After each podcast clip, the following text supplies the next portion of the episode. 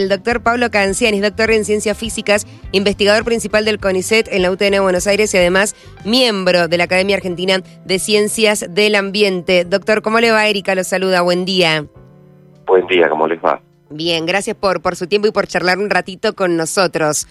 ¿Por qué tenemos temperaturas tan extremas, no solamente en Mendoza, sino, mm, lo, lo decíamos al inicio del programa, provincias como Buenos Aires, que quizás no están acostumbrados a que el termómetro llegue a los 40 grados, han tenido días con, con esas temperaturas? Bueno, hay, este año se ha dado una configuración, digamos, para explicar así, del sistema con la el alta presión de, de, la costa atlántica en frente a Brasil, alta de Brasil, que ha sido muy intensa y se ha prolongado uh, con fuerza hasta esta altura del año que eh, ha actuado como una especie, en primer lugar, como una turbina de calor hacia la Argentina. Eh, es algo que ocurre normalmente en verano, pero este año ha sido muy, muy intenso y perdurable. Y por otro lado, se ha dado eh, en este momento, en estas últimas semanas, en las olas de calor, el agregado de las situaciones meteorológicas que llamamos bloqueo. Bloqueo que es, es cuando tenemos una alta presión al norte y en el Pacífico y en el Atlántico Sur se arman dos centros de baja presión que no se desplazan. O sea, normalmente los sistemas meteorológicos se van desplazando lentamente de, de oeste a este. En, en, esas condiciones, estos dos eh, sistemas eh, contribuyen por la forma que circula el aire a inyectar aire más cálido con mayor intensidad uh -huh. y evitan que los sistemas, los frentes fríos, progresen de sur a norte a medida que avancen hacia el este que generan los cambios de temperatura. Entonces, esas condiciones de bloqueo que pueden durar normalmente de 4 o 5 días hasta 10, 12 días, este año han durado más además, eh, ocurrieron con alta recurrencia, o sea, con muchas muchas veces seguidas, con lo cual vamos por la novena ola de calor, está concluyendo en estos días. Uh -huh, uh -huh. Y eso ha configurado este escenario eh, tan especial que prácticamente no se repite desde hace 115 años, ¿no? Sí, y claro, eso, eso le, iba a consultar. ¿Hace cuánto no teníamos temperaturas así o cómo funciona si es que se trata de, de, algún ciclo? Porque da la sensación que pasan los años y quizás en el verano sentimos más calor que años anteriores y resulta que hace 100 años tuvimos temperaturas similares.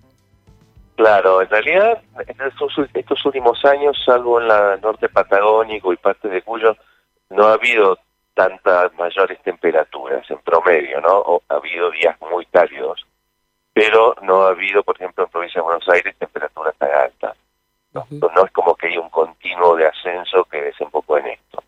Uh -huh. eh, la verdad es que hay episodios que ocurren, se llaman centeniales, como los que estamos hablando, ocurren cada 100, 110 años. Lo mismo está pasando con la sequía. La sequía actual tenemos una, una estadística que indicaría que es bastante parecido a lo que ocurrió en la década, principio de la década del 20, que fue una sequía famosa de la historia argentina.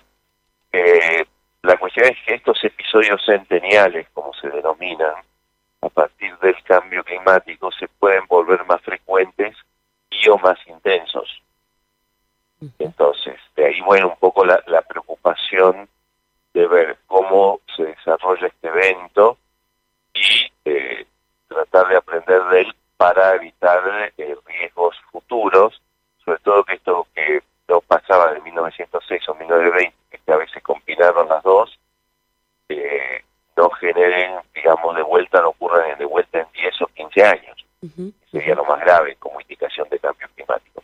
Eh, justamente sí dio la palabra clave porque cuando leemos o nos queremos informar sobre altas temperaturas leemos cambio climático, cambio climático y leemos fenómeno la niña, fenómeno la niña para que eh, si usted puede contarnos de qué se trata cada uno de, de, de, estos términos que leemos a diario en los medios de comunicación. Eh, empecemos por lo que es natural y normal que son los niños y las niñas.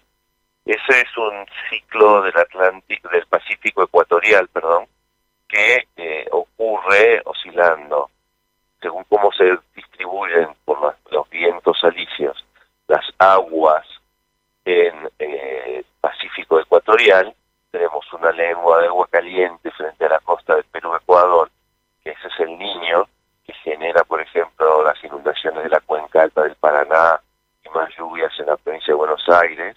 Y tenemos la niña, que es lo opuesto, una lengua de agua fría, emergente del fondo del Pacífico, que genera este proceso de vientos del oeste más intensos y más sequías y falta de precipitación en, la cuenca del Paraná y en la pampa húmeda. Eso, digamos, es lo normal. Estos, fenómeno natural, son variables.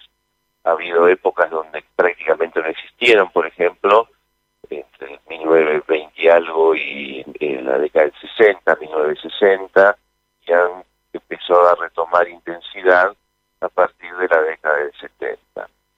Eso no sabemos si tiene que ver con el niño, son ciclos naturales, porque como no tenemos tantos datos para atrás, digamos, tenemos datos de para 200 años para atrás, pero no tenemos observaciones más, más antiguas, digamos, para ver cómo son estos comportamientos de, de muy largo tiempo. eh, el, que viene ocurriendo en, en la década del 80-90, eh, prevalecieron los niños debido a otra oscilación del Pacífico que conocemos como oscilación decádica del Pacífico, tiene muy baja frecuencia, o sea que esa oscilación tiene periodos de 35 a 70 años de variabilidad, que cuando favorece el niño ocurrieron, como ocurrió entre 1990 y 1995, un paquete de niños seguidos, sin niñas. Y hoy estamos en una situación inversa desde el año 2000, donde eh, hemos tenido niñas puntuales muy intensas, y estos últimos tres años hemos tenido un paquete de niñas cuyos efectos se fueron potenciando por la continuidad del fenómeno. O sea, si uno mantiene varios años sin precipitaciones, la sequía se vuelve cada vez más intensa. Eh, que se combinó con esta situación de calor en esta condición, porque entra a jugar cuestiones que ya tienen que ver con el Atlántico, etcétera. Eh, por otro lado, tenemos cambio climático y lo más general que es cambio global. ¿Por qué digo esto?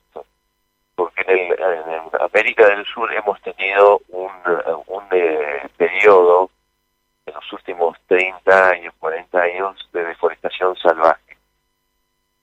Y esa deforestación salvaje ha potenciado el efecto de la niña y del niño en el sentido que cuando llueve mucho, al no haber eh, bosques y la destrucción de pastizales naturales también, el agua se escurre mucho más rápido a la cuenca y se inunda. Y cuando viene el periodo de la niña con la sequía, con menos lluvias, el agua que tenía que haber sido conservada, digamos, en el suelo de los bosques no está. Entonces, este, la actividad del hombre ha potenciado el efecto del niño y la niña, en, los impactos que tiene en la sociedad y en el ambiente. Por otro lado, también tenemos eh, la quema que se hace, por ejemplo, en provincia de Buenos Aires, en, Córdoba, Santa Fe, la quema de verano, que eh, genera microcenizas. Y esas microcenizas, cuando hay baja humedad, inhiben la formación de nubes de lluvia, potenciando el efecto. Entonces tenemos factor natural la niña para la sequía y contribuciones humanas como la deforestación y las quemas que reducen la, probabilidad de que pueda llover. Además eso, si sumamos cambio climático que puede incidir en este momento con que los bloqueos sean más intensos y más duraderos y la situación de alta presión del Atlántico Sur, eh, esto eh, se ha convertido en un combo donde tenemos altas temperaturas con inhibición de precipitación que hubieran aliviado las temperaturas y generan una situación eh, bastante tremenda que estaremos sufriendo las consecuencias a lo largo de este año. Y bueno, probablemente todavía no tengamos la estadística, pero en problemas de salud que se están viviendo ya en la gente, sobre todo en la gente mayor y en los chicos. ¿Cómo repercute esto específicamente en la provincia de Mendoza o cuál, si es que hay relación con eh, la constante que tenemos todos los veranos en, ciertas zonas de nuestra provincia, ¿no? Eh, caída de granizo, pero sentimos que cada vez son más seguidas esas jornadas y el tamaño de la piedra de granizo es cada vez más grande, o será al menos la sensación que tenemos en esta parte del país, o bueno, usted ya lo mencionó, la sequía que, azota a otras ciudades. Claro. Eh, en relación a, Mendoza, por ejemplo, una, una cuestión que se observa es que eh, hay tormentas cada vez más frecuentes asociadas al avance del cambio climático. Hay una franja que va desde la zona de Mendoza, San Juan, hasta la provincia de Buenos Aires, donde ha habido un incremento bastante significativo de eventos de tormentas severas en los últimos 30 años. Eso sí es así, también ha crecido el granizo, justamente porque como las tormentas son más severas, el tiempo de formación del granizo es más intenso, por lo tanto es más grande la niña y el niño afectan las precipitaciones de nieve en la cordillera también, eh, generando en algunas condiciones superávit de nieve y otras déficit de nieve. Eh, lamentablemente con aumento de temperatura, lo que está, también se está observando es que queda menos nieve también en la cordillera porque se pierde por, temperatura. Y la zona de, de la Concagua y demás, según estudios hechos por el centro del Lianigla, del CONICET, y en la ciudad de Mendoza, indican que eh, el aumento de temperatura en altura a medida que uno asciende la cordillera ha sido bastante más significativo que lo que hay en el llano y en la pampa. ¿Qué podemos esperar para un futuro a corto, eh, mediano y largo plazo? Y si hay algo que esté en nuestras manos, ¿qué podemos hacer, digo nosotros, los, al menos los ciudadanos eh, comunes y corrientes, ¿hay algo que, podamos hacer? Sí, a ver, eh, depende de la región argentina y como una... se vuelve más extremo la, la topografía climática, para decirlo de alguna manera, para que la gente entienda es probable que lo que eh, Mesopotamia, o sea, el litoral, y eh, parte del Chaco y Pampa húmeda tengan un aumento de precipitación significativo a lo largo del presente siglo, mientras que todo lo que corresponde al NOA, eh, Cuyo y centro norte patagónico tenga eh, una pérdida de precipitaciones, o sea, que se intensifica, digamos, eh, la, esta especie de polaridad entre pampa húmeda y la, zona más árida del país. Eh, Santa Cruz, hay distintos resultados que indicarían que puede llover más en un futuro. Eso es a nivel de tendencia y a nivel de temperatura. Eh, por ahora, eh, debido a la configuración del hemisferio sur con grandes océanos, si se, si se mantiene o se logra un acuerdo de emisiones de gases de efecto invernadero y se frena la deforestación, el cambio de temperaturas no sería tan significativo para el cono sur, dentro de un escenario de cambio climático moderado. Eh, sí el tema del agua y sobre todo el tema de la pérdida de glaciares, que para el 70% del territorio argentino eh, son fundamentales el aporte que hacen en agua. Eso es, digamos, lo más preocupante que hay para para la, región y por eso el, el, el, se hace el inventario nacional de glaciares y se hace un seguimiento continuo del, estado de los glaciares, porque son esenciales para la economía argentina y para la salud humana animal. Claro. Eh, eh, tal cual, ¿qué, ¿qué nos depara? ¿Qué, qué nos depara para, para el futuro? ¿Vamos a tener veranos cada vez más calurosos o inviernos más fríos o inviernos no tanto, pero veranos sí más calurosos? No, la probabilidad es que sean eh, inviernos más cortos, eh, quizás alguna ola de frío, dependiendo de la situación meteorológica, pero menos frecuentes, y veranos eh, como olas de calor. Eso es lo más probable. Claro, claro, pues es verdad, porque vemos en otros países que allá sí tienen inviernos súper crudos y fríos y lugares donde quizás no nevaba tanto, todo el invierno ha sido blanco, lleno de nieve y es eh, al inverso de lo que nos sucede aquí en el verano. Porque lo que pasa es que en el hemisferio norte el cambio climático está siendo mucho más intenso que acá allá.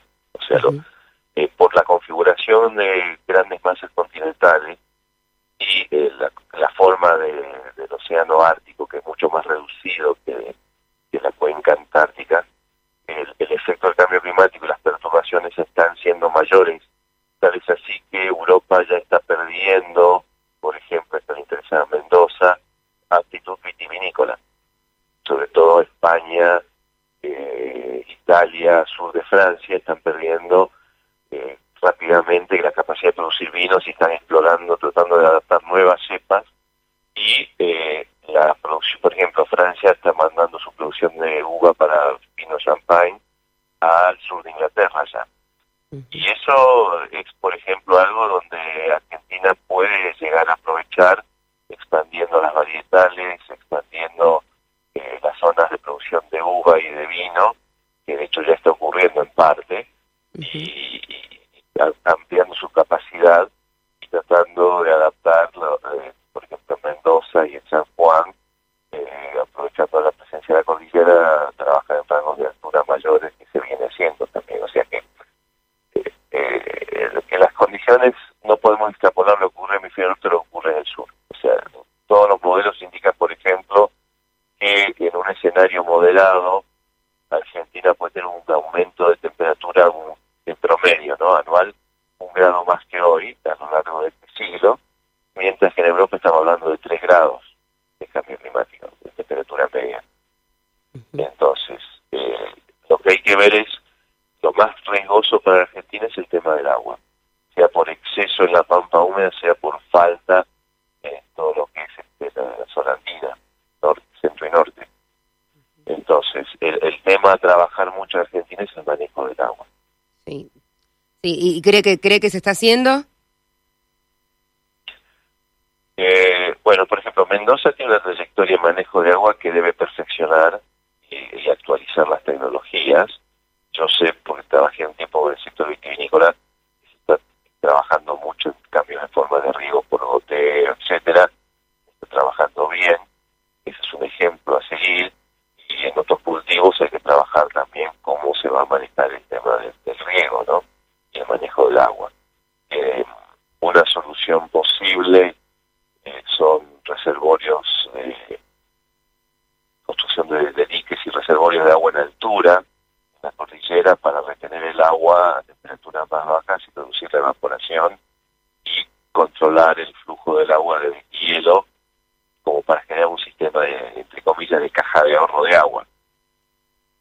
No, son opciones que hay que considerar como ya están haciendo otros países, mismo Suiza, por ejemplo, desde hace décadas construye represas hidroeléctricas y reservorios de agua en alta montaña, en los Alpes.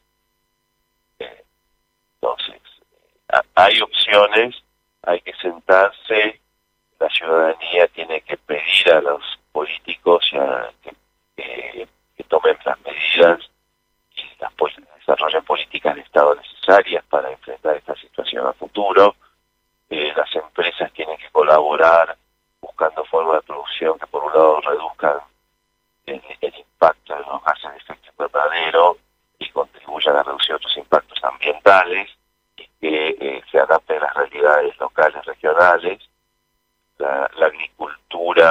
también tiene que adaptarse para reducir su impacto ambiental. La agricultura sobre todo por la huella hídrica y por la, destrucción de suelos, en, Argentina y el mundo se ha convertido en la segunda causa de problemas de cambio climático.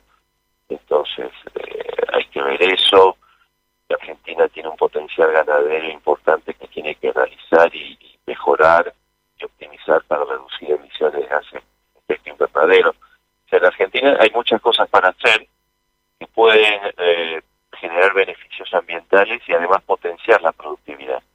Y eso es algo que eh, tenemos que existir los y que hay que trabajar entre el sector estatal y el sector privado en colaboración con el sistema científico-tecnológico. tiene que haber una posibilidad de, realizar eh, acciones privadas, emprendimientos y que la comunidad científica y el sector productivo puedan trabajar de la mano. Doctor, me queda el último minuto para cerrar la nota, pero quiero hacerle, eh, consultarle si tiene algún mensaje, sugerencia, eh, consejo o algo para, para decirle a, los oyentes. Hay una frase que usamos cuando eh, explicamos a, la gente, a los estudiantes que vienen de economía y demás. La gente tiene que ser eh, consumidores eh, exigentes, que se fijen cómo se producen las cosas y demás, y ciudadanos demandantes. O sea que el sector político está al servicio de la comunidad. Eso necesitamos cambiar en el país.